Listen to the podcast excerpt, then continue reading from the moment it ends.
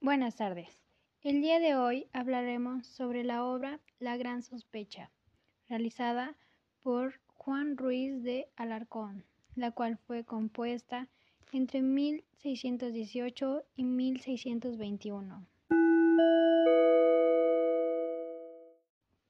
la cual trata sobre dos familias que tratan que sus dos hijos se casen, pero la cuestión es que el hijo de uno de esas dos familias es sumamente mentiroso y mitómano, lo cual provoca que la joven no quiera contraer nupcias con él, por ser tan mentiroso con tan facilidad, por lo que el padre del muchacho lo amenaza con muerte, y así, si no se casaba, lo mataría.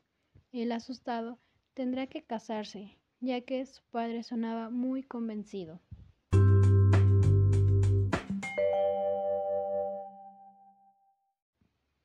Ahora hablaremos cómo son los problemas personales con los sociales.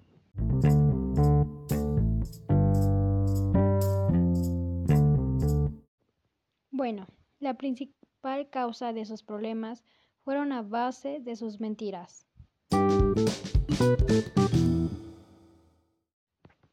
La manera en la que resuelve sus problemas dando como respuesta una gran mentira.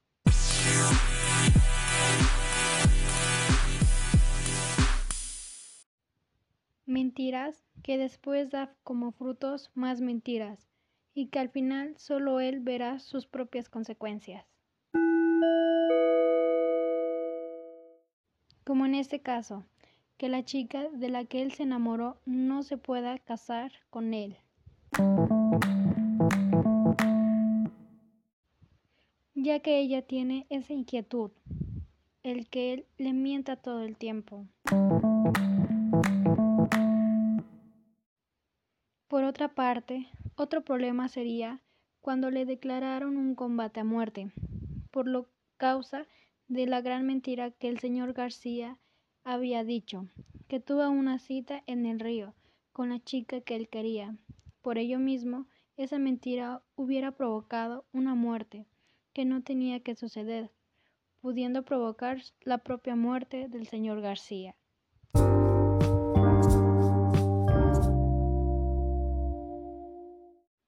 Por otra parte, se pierde la confianza.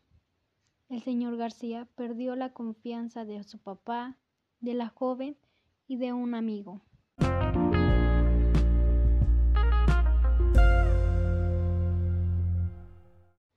Por parte de su padre, el hecho de mentirle, diciendo que estaba casado y que ya no podía casarse de nuevo, y darle la ilusión de que sería abuelo, que por ello no podía conocer en ese momento a su nuera. La desilusión que habrá llevado al enterarse de la mentira de su único hijo.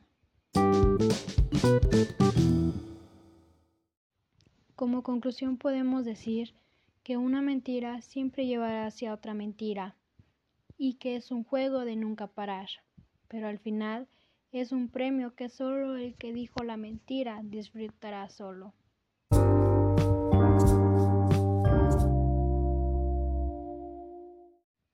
Las mentiras son malas, por tan pequeñas que sean, o como comúnmente lo conocemos como una mentira piadosa.